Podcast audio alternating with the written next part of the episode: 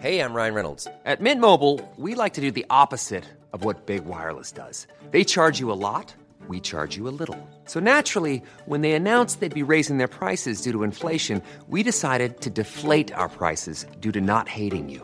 That's right. We're cutting the price of Mint Unlimited from $30 a month to just $15 a month. Give it a try at mintmobile.com slash switch. $45 upfront for three months plus taxes and fees. Promo rate for new customers for limited time. Unlimited more than 40 gigabytes per month. Slows. Full terms at mintmobile.com.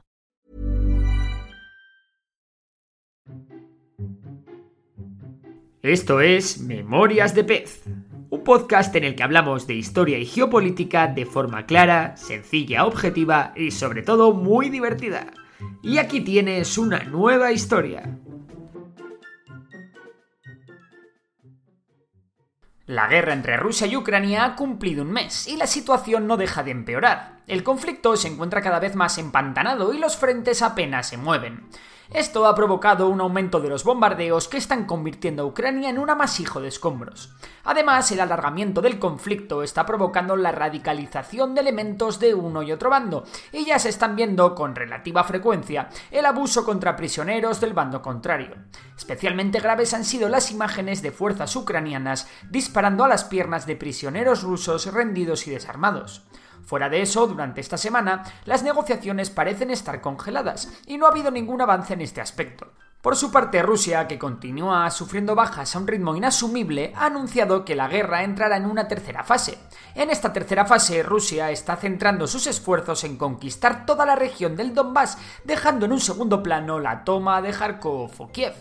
Y es que parece que el gobierno ruso le ha visto las orejas al lobo, y ya está preparándose para poder vender su operación como una victoria. Por cierto, el ejército ruso está teniendo graves problemas con sus comunicaciones y parece que oficiales de alto rango están acompañando a las tropas en sus movimientos para mejorar su velocidad en la toma de decisiones. Esto ha provocado que ya sean seis los generales rusos muertos en la guerra. También Rusia podría estar teniendo problemas con sus inventarios de municiones guiadas de precisión. Por ello hemos visto aviones rusos portar las llamadas bombas tontas que sin duda causarán una mayor destrucción y un gran aumento del número de bajas civiles.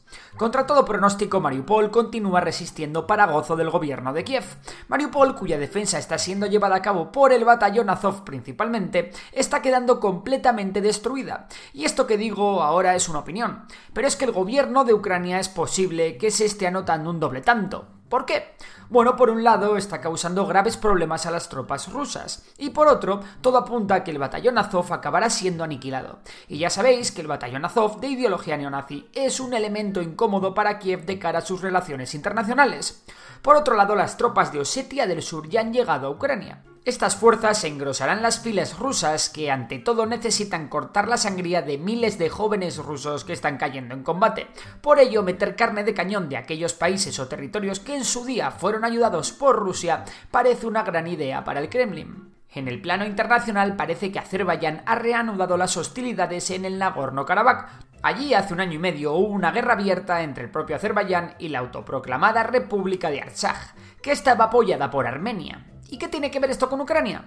Pues que el bando armenio está apoyado por Rusia y los de Putin tienen desplegadas en la zona fuerzas de pacificación. Así que todo apunta a que Azerbaiyán puede aprovechar que Rusia está centrada en Ucrania para tomar lo que queda de la República de Artsaj.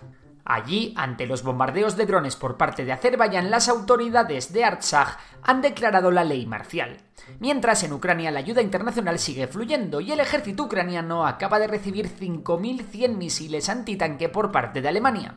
Una barbaridad. Pero es que Reino Unido también se ha sumado a esta vorágine de armamento con el envío de 6.000 misiles antitanques más. Lo mismo ha hecho Suecia, que ha proporcionado 5.000. Pero la mayor ayuda llega de Estados Unidos, que ha anunciado el envío de 100 millones de dólares adicionales en armamento.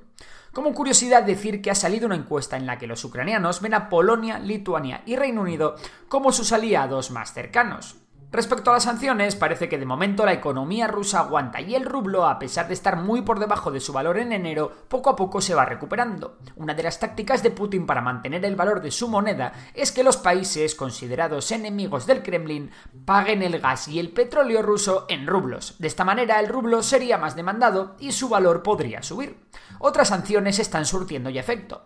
Fuentes ucranianas afirman que la empresa Uralvagonzavod, el mayor fabricante de tanques del mundo, que entre otros ensambla los T-90 rusos, ha tenido que suspender sus operaciones por falta de componentes extranjeros.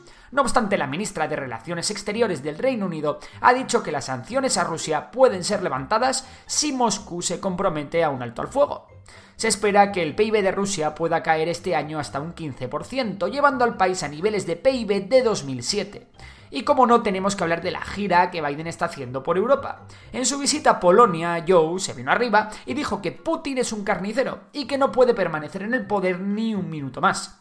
Y a todo correr, ha salido la Casa Blanca a matizar sus palabras, diciendo que Estados Unidos no busca un cambio de régimen en Rusia. Si te ha gustado el episodio de hoy, recuerda que puedes seguirnos en Spotify. Y si nos quieres echar una mano, puntúa el podcast con 5 estrellas. Por lo demás, un abrazo y hasta la próxima.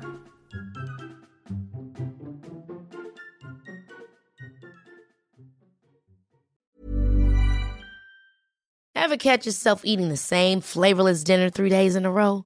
Dreaming of something better? Well, HelloFresh is your guilt-free dream come true, baby. It's me, Kiki Palmer. Let's wake up those taste buds with hot, juicy pecan-crusted chicken or garlic butter shrimp scampi. Mm. Hello Fresh. Stop dreaming of all the delicious possibilities and dig in at HelloFresh.com. Let's get this dinner party started.